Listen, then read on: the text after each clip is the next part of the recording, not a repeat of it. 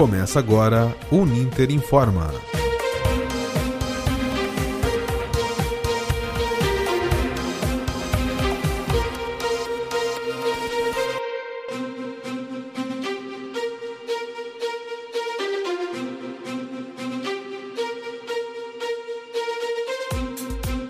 Olá, bem-vindos a mais um Ninter Informa. Eu sou Janaína Guimarães e nesta edição você confere. Documentarista brasileiro registra a crise econômica e a violação dos direitos humanos na Venezuela. Empreendedorismo feminino uma alternativa para as mulheres conquistarem sua autonomia. Assédio moral no trabalho, uma situação séria, mas que nem, nem sempre é identificada e denunciada. No quadro Comenta aí, o tema é o programa de trainees das lojas Magazine Luiza, que aceitará somente candidatos negros. E seu Miro recebeu uma mensagem sobre uma forte chuva que estaria caindo no Pantanal. Será que aconteceu mesmo? E mais agenda cultural e previsão do tempo, agora no Ninter Informa. Acesse nossa página no Facebook, arroba Jornalismo Ninter e interaja conosco. Acesse também os programas anteriores em mediaçãoninter.com.br. Você também pode conferir os programas anteriores pela Rádio Ninter em uninter.com repetindo uninter.com rádio. A crise econômica e a violação dos direitos humanos que se estende na Venezuela tem sido registrada pelo documentarista Dado Galvão. Os registros da missão Ushuaia Venezuela, que tem como objetivo realizar ações culturais e humanitárias no país, fará parte de um videodocumentário Confira a reportagem de Evandro Tozin. A missão Ushuaia Venezuela realiza ações culturais e humanitárias em defesa dos refugiados e pelo retorno da democracia na Venezuela. O documentarista Dado Galvão está realizando a produção de um vídeo documentário sobre a realidade do país, ainda sem data para lançamento. O nome da missão vem da declaração que reafirmou o compromisso democrático dos países do Mercosul e que causou a suspensão da Venezuela, o Protocolo de Ushuaia, em 2017, por infração dos direitos humanos. Pelo acordo, a democracia e o Estado de Direito são essenciais para a integração regional dos países do Mercosul. Em 2019, Galvão ingressou por via terrestre no país para registrar imagens. Os trabalhos estão explorando essa questão da eh, dignidade humana, valorização da vida, direitos humanos. Eu fui disfarçado de sacerdote com a camisa clerical porque você sabe que a Venezuela é uma ditadura, não é? Então, eu estive com o presidente interino, presidente encarregado da Venezuela, que é o líder da oposição, Juan Guaidó. Nós pretendemos recolher 200 cartas escritas por venezuelanos em situação de rua e pretendemos levar à Comissão de Relações Exteriores do Senado Federal. O refugiado venezuelano Dubson Eduardo Mazanilha, que também contribui com a missão, recolhe cartas em Boa Vista, capital de Roraima. Nós queremos aqui pegar essas cartas que estão escritas por migrantes eh, de na Venezuela. ¿no? Eh, en esas cartas estos migrantes van, escriben eh, por qué es que están aquí, ¿no? por qué fuyeron a Venezuela, ¿no? cómo está Venezuela, por qué hay fome, por qué no hay medicinas. Ellos también falan en, en las cartas. Eh, eh, como estão aqui agora em, em Boa Vista, não? É que é uma situação difícil porque é uma crise migratória. Segundo dados do Comitê Nacional para os Refugiados, o CONARE, desde 2017 foram mais de 44 mil pedidos de refúgio por venezuelanos no Brasil e mais de 5 milhões já deixaram o país devido à crise econômica e à violação dos direitos humanos. Repórter Evandro Tozin para o Ninter Informa. É uma realidade muito triste essa crise que acontece já desde 2013 na Venezuela com o governo de Nicolás Maduro uma grande crise econômica, política e humanitária que tem feito a população do país procurar se refugiar em nações vizinhas em busca de uma vida melhor. Nesse cenário, a missão Ushuaia é de extrema importância, realizando ações para de alguma forma poder ajudar esse povo.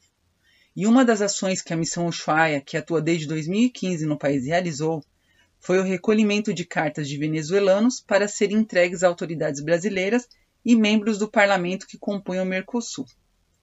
Então, não só a missão Ushuaia, mas também outras organizações que atuam no país realizam trabalhos importantes. Vamos saber agora o que foi destaque na agência Mediação com Sabrina Fernandes. Olá, Sabrina! O que o internauta encontra no site da agência dessa semana? Olá, Janaína! Vamos ao que foi destaque na agência Mediação nos últimos dias. Com o resultado do Expo Consul divulgado na semana passada, 19 produtos de estudantes da Uninter dos cursos de jornalismo e publicidade e propaganda estão entre os finalistas. O evento ocorrerá virtualmente durante o mês de outubro e a premiação está marcada para acontecer no dia 9. Foi publicada a nova edição da revista F. A produção tem como destaque a desigualdade durante a pandemia do novo coronavírus, além dos efeitos da crise sanitária em diversas cidades do país, como em Passo Fundo, no Rio Grande do Sul. O leitor também confere, além dos perfis, as sessões falando em imagens e Brasil de todos os cantos. Foi exibida mais uma edição do programa Memórias de Intercambista. O entrevistado da semana passada foi um egresso de Relações Internacionais, que viajou ao México para realizar o intercâmbio. Ele contou sobre suas experiências e ainda deu dicas para quem pretende fazer o intercâmbio. Foi publicado também um artigo de opinião sobre a volta do futebol em meio à pandemia. O artigo aborda vários pontos, entre eles a questão econômica e a saúde dos jogadores, comissão técnica e até mesmo da família dos mesmos. Essas e outras matérias você confere no portal da Agência Mediação. Acesse www.mediaçãouninter.com.br. Repetindo, www.mediaçãouninter.com.br. Obrigada, Sabrina. Você está acompanhando o Uninter Informa o Rádio-Jornal Laboratório do curso de jornalismo da Uninter. Lembrando que o programa é exibido ao vivo, mas hoje o conteúdo foi gravado pelos estudantes do curso, cada um em sua casa, para manter o isolamento social. Segundo o Sebrae, mais de 9 milhões de mulheres estão à frente do seu próprio negócio. Mas apesar desse dado, que aponta para o crescimento do empreendedorismo feminino, muitas mulheres ainda enfrentam desafios como o medo e o preconceito. Ouça a reportagem de Rosielen Santos. O empreendedorismo tem se tornado uma alternativa para as mulheres brasileiras. Segundo o Sebrae, mais de 9 milhões de mulheres estão à frente do seu próprio negócio em busca de autonomia profissional, financeira e satisfação pessoal. Apesar do número alto, muitas ainda enfrentam dificuldades, preconceitos e o medo para ganhar espaço no mercado. A empreendedora Manuela Costa Domingues, proprietária de um brechó virtual em Curitiba, nos conta quais foram os desafios que ela enfrentou e ainda enfrenta para conquistar o seu lugar no empreendedorismo. Acredito que o maior desafio que eu tive no começo justamente foi recomeçar. Eu havia tido uma experiência já com brechó, com sociedade, porém não deu certo, a gente rompeu. E aí eu tive que recomeçar e construir um novo brechó do zero, e esse foi um desafio bem grande. E eu acho que um outro desafio que a gente tem todos os dias é justamente por ser mulher e ter aquele preconceito e aquela dúvida de que a gente é capaz de aprender e estar à frente de uma empresa, estar à frente dos negócios. Apesar dos desafios e dificuldades, o interesse e a busca para montar um negócio negócio próprio cresce a cada ano. Dados do Sebrae apontam que 48% dos MEI no Brasil é formado por mulheres, que movimentam a economia e geram empregos. A consultora e coordenadora do Sebrae, Diana Lude Almeida Caldato, explica a importância de estimular o empreendedorismo feminino no país. As mulheres são muito mais escolarizadas, buscam mais informações antes de empreender. Porém, ainda tem alguns fatores negativos. Por exemplo, as mulheres faturam menos, elas inovam menos, investem mais em negócios negócios tradicionais. Então, quando a gente fala em fomentar o empreendedorismo feminino, precisa antes mudar todo esse cenário. É importante que essas mulheres sejam preparadas em busca de aumentar os seus rendimentos, encontrar independência, ser independência financeira ou a independência que leva elas a serem protagonistas da própria história. O empreendedorismo feminino traz impactos positivos não somente para o cenário empresarial, mas também para a transformação da sociedade. Alavanca o empoderamento feminino, tornando mulheres mais independentes independentes e realizadas em seus negócios. Rosielen Santos para o Ninter informa. O assédio moral no trabalho é a exposição dos profissionais a situações humilhantes e constrangedoras durante a jornada de trabalho e no exercício de suas funções. Uma situação séria, mas que nem sempre é fácil de ser identificada. O assédio moral pode trazer danos graves à saúde da vítima. Confira a reportagem de André Ribeiro.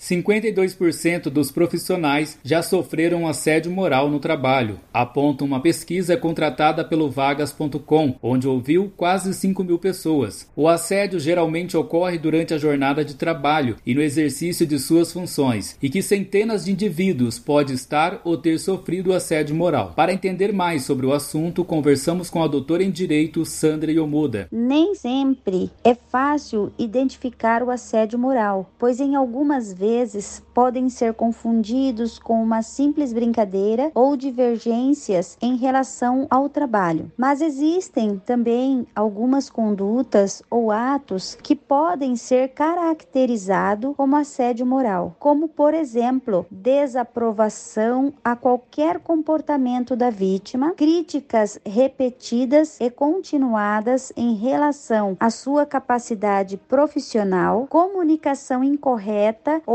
incompletas quanto às tarefas, isolamento da vítima, descrédito da vítima no ambiente de trabalho, espalhamento de rumores ou boatos sobre a sua vida pessoal ou profissional. O assédio moral é coisa séria e pode trazer danos gravíssimos à saúde da vítima. Muitas pessoas que sofrem esse tipo de assédio ficam quietos por medo de perder o emprego ou outro tipo de retaliação. A doutora explica quais leis se aplicam a quem comete esse tipo de crime. As leis que se aplicam ao indivíduo que pratica ou sofre o assédio moral são as leis cíveis e trabalhista, né, aplicáveis ao assédio moral no ambiente laboral, diante da inexistência de normas específicas e da necessidade do seu combate. Assim como, por exemplo, quando um empregado for tratado pelo empregador ou por seus superiores com rigor excessivo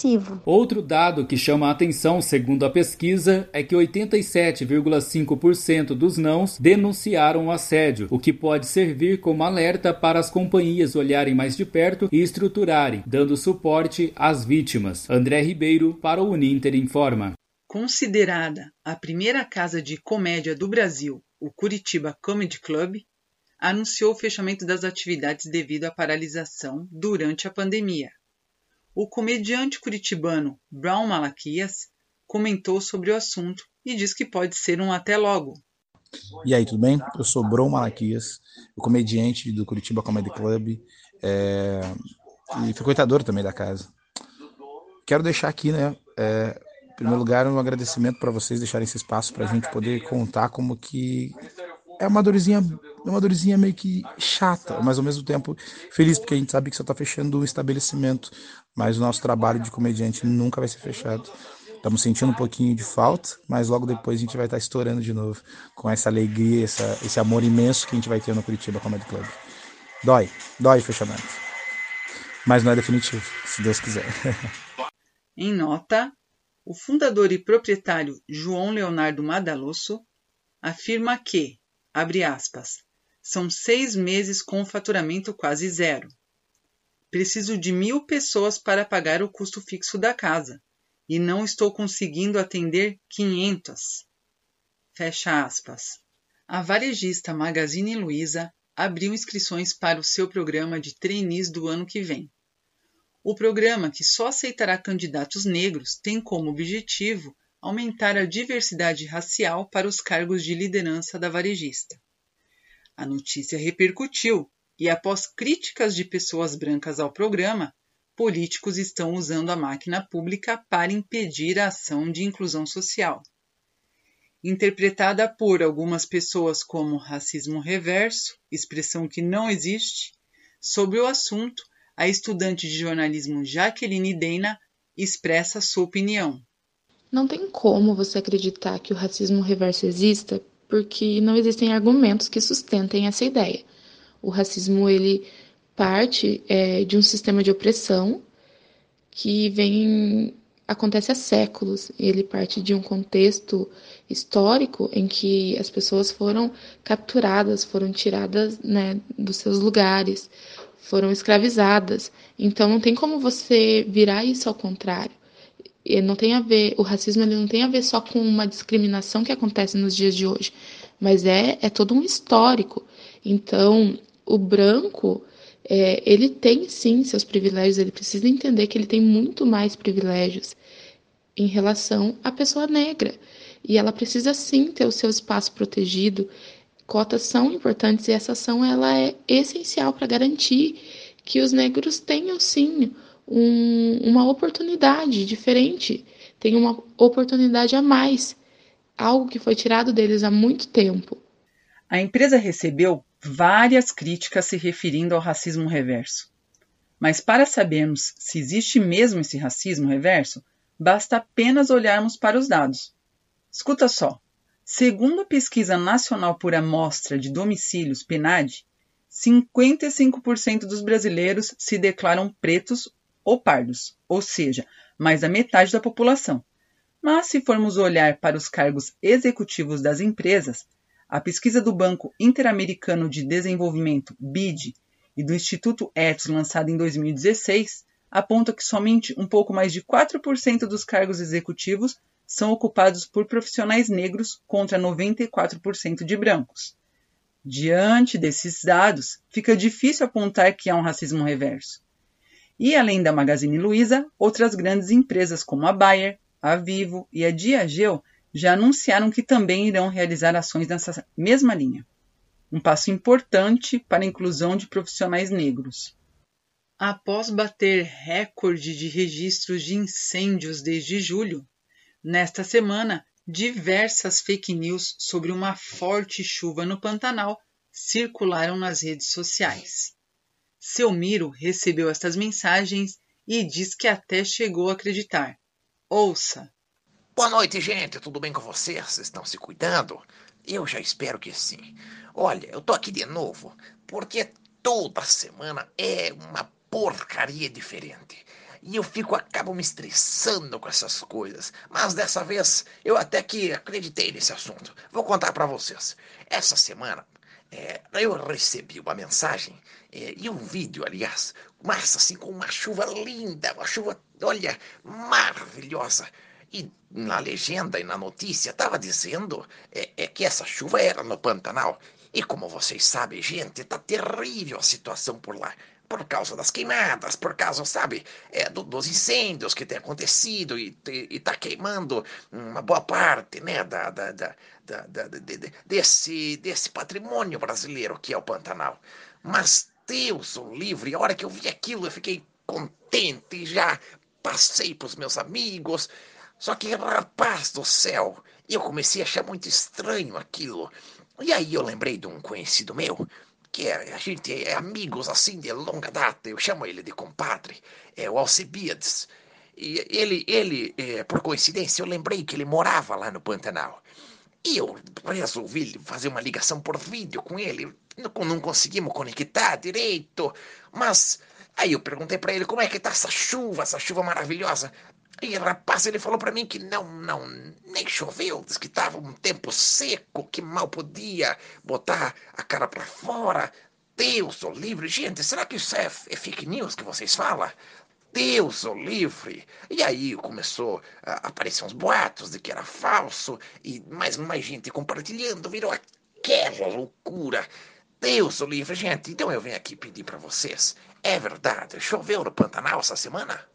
Bem, de acordo com a agência Aos Fatos, as imagens da chuva presentes na notícia até são do estado do Mato Grosso do Sul.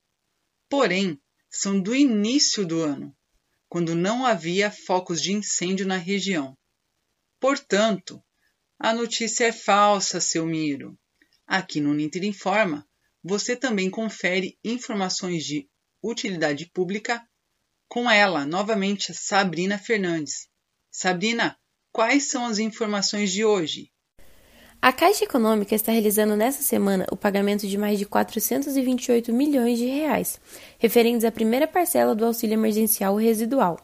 O pagamento será para 1,6 milhões de beneficiários do programa Bolsa Família com final de NIS, o número de identificação social. O pagamento obedece ao calendário habitual do Bolsa Família. As informações são da Agência Brasil. Essas são as notas de serviço da semana. Até a próxima. E vamos conferir a agenda cultural para o final de semana com Douglas Miranda. Diz aí, Douglas, quais são as suas dicas? Olá, Janaína. Olá a todos os ouvintes do Ninter Informa. Então, bora para a programação cultural. Olha só, eu começo com a notícia lá do Rio de Janeiro. Os cariocas vão ter a oportunidade de voltar ao Museu de Arte. Exatamente, lá na Praça Mauá, região portuária da capital carioca. Reabriu agora no dia 22 deste mês e eles vão ter a oportunidade, não só os cariocas, como todo brasileiro que já visitou o espaço. O público vai poder ver as exposições Casa Carioca e Aline Mota. Memória, Viagem e Água. Esse é o nome da exposição. E para evitar as aglomerações, é claro, o museu vai permitir a presença de 60 pessoas apenas a cada duas horas. De acordo com a administração do estabelecimento, né, o espaço vai seguir os protocolos sanitários do, de combate à Covid-19, conforme determinação da Organização Mundial de Saúde, a OMS. Já as áreas coletivas do mar, como o terraço, que antes da pandemia era muito procurado, infelizmente vão permanecer fechadas. Os ingressos gratuitos são adquiridos apenas por meio de agendamento no site. Confere lá. E agora, na Terra da Garoa, São Paulo, está aberto o Festival Internacional de Documentários, que é Tudo Verdade. O nome né, do festival é Tudo Verdade. O evento, que é que, que esta edição de número 25, foi criado por Amir Labak, no Belas Artes Drive-In do Memorial da América Latina, São Paulo, capital os espectadores vão poder assistir remotamente ao novo documentário de Patrício Guzman, A Cordilheira dos Sonhos. O festival prossegue até 4 de outubro com sessões remotas gratuitas. O filme de encerramento será anunciado nos próximos dias. A competição brasileira, com 10 títulos, ocorre sempre às 9 horas da noite, com reprise no dia seguinte, né, às 3 horas da tarde, seguida de debate às 5 horas da tarde. Isso é o legal, o bacana. Da competição internacional participam 12 filmes, que serão exibidos diariamente às 6 horas da tarde. Você pode acompanhar tudo no site www.etudoverdade.com.br. E para encerrar a minha participação aqui na Agenda Cultural, eu vou falar né, de, de, uma, de um, um evento, de uma maravilha é, sobre as notícias da, do Prêmio Nobel. Olha que maravilha! Pela primeira vez desde a Segunda Guerra Mundial, a cerimônia presencial de entrega dos prêmios Nobel, em 10 de dezembro, foi cancelada. Mas, né, devido à pandemia do, do, do novo coronavírus mas o evento será substituído por um ato exibido pela televisão. Exatamente. Ah, o fato, segundo a Fundação Nobel, não acontecia desde 1944, ou seja, desde 1944 sempre era presencial. Agora vai ser exibido pela televisão. O anúncio dos prestigiosos prêmios é, vão ocorrer nas datas programadas entre 5 e 12 de outubro em Estocolmo né, e Oslo. Os vencedores vão receber os prêmios remotamente na cerimônia virtual. Essas foram as dicas culturais de hoje e até a próxima semana.